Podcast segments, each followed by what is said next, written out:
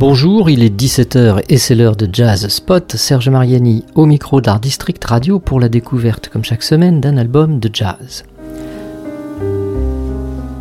À quel moment, ou donc, nous retrouvons-nous face à la vérité, celle que nous recherchons dans ce monde, tout comme celle de nous-mêmes? Est-ce une quête particulière? Le moment de vérité est-il plus intense, plus dangereux même peut-être, pour celles et ceux qui s'y confrontent dans leur musique? La recherche de cette vérité dont on dit qu'elle rayonne vers nous dans sa plus absolue nudité aurait inspiré l'album qui est l'objet de cette chronique, un album justement intitulé Naked Truth, Vérité nue, le nouvel album du trompettiste Avishai Cohen. Une musique méditative en neuf parties ou en huit parties à laquelle vient s'ajouter une ultime composition intitulée Departure, Départ. Avishai Cohen n'a organisé qu'une séance de répétition et un mini-concert avec les fidèles de son quartet, le pianiste Jonathan Avishai et le contrebassiste Barak Mori, avant d'enregistrer. Il avait demandé à ses musiciens d'écouter le maître de la flûte indienne Bansuri, Haris Prasad Chaurasia, qui a le don de pouvoir tout jouer et rien sauf l'essentiel, selon les mots mêmes d'Avishai Cohen. Quant au batteur Ziv Ravitz, il reçut pour mission première de se concentrer sur cet essentiel minimum. Avant d'aller plus loin dans la découverte de cet album, je vous propose de continuer d'en écouter la deuxième partie, Naked Truth Part 2.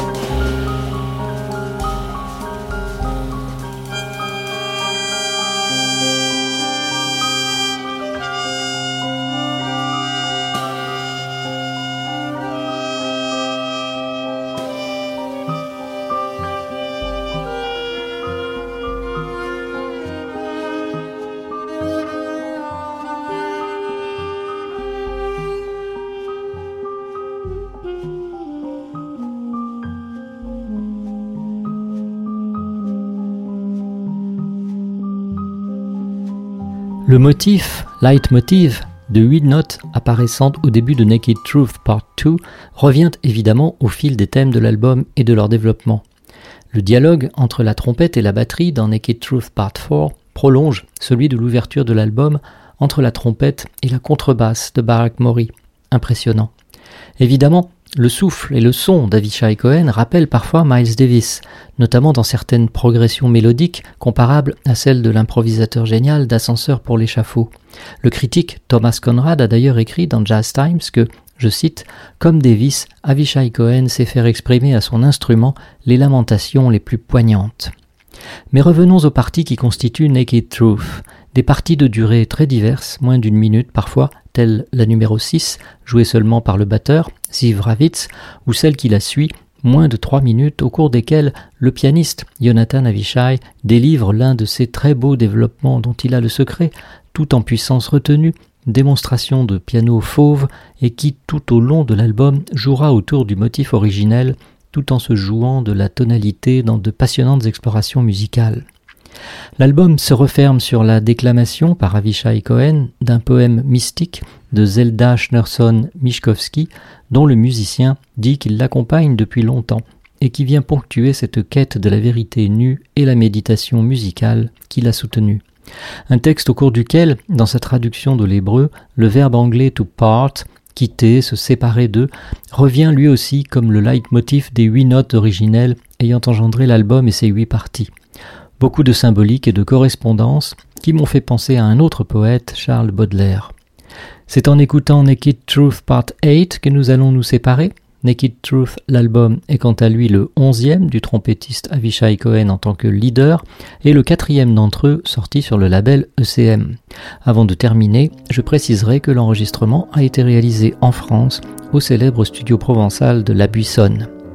Au revoir, c'était Serge Mariani pour ce Jazz Spot sur Art District Radio et à bientôt pour la découverte d'un nouvel album de jazz.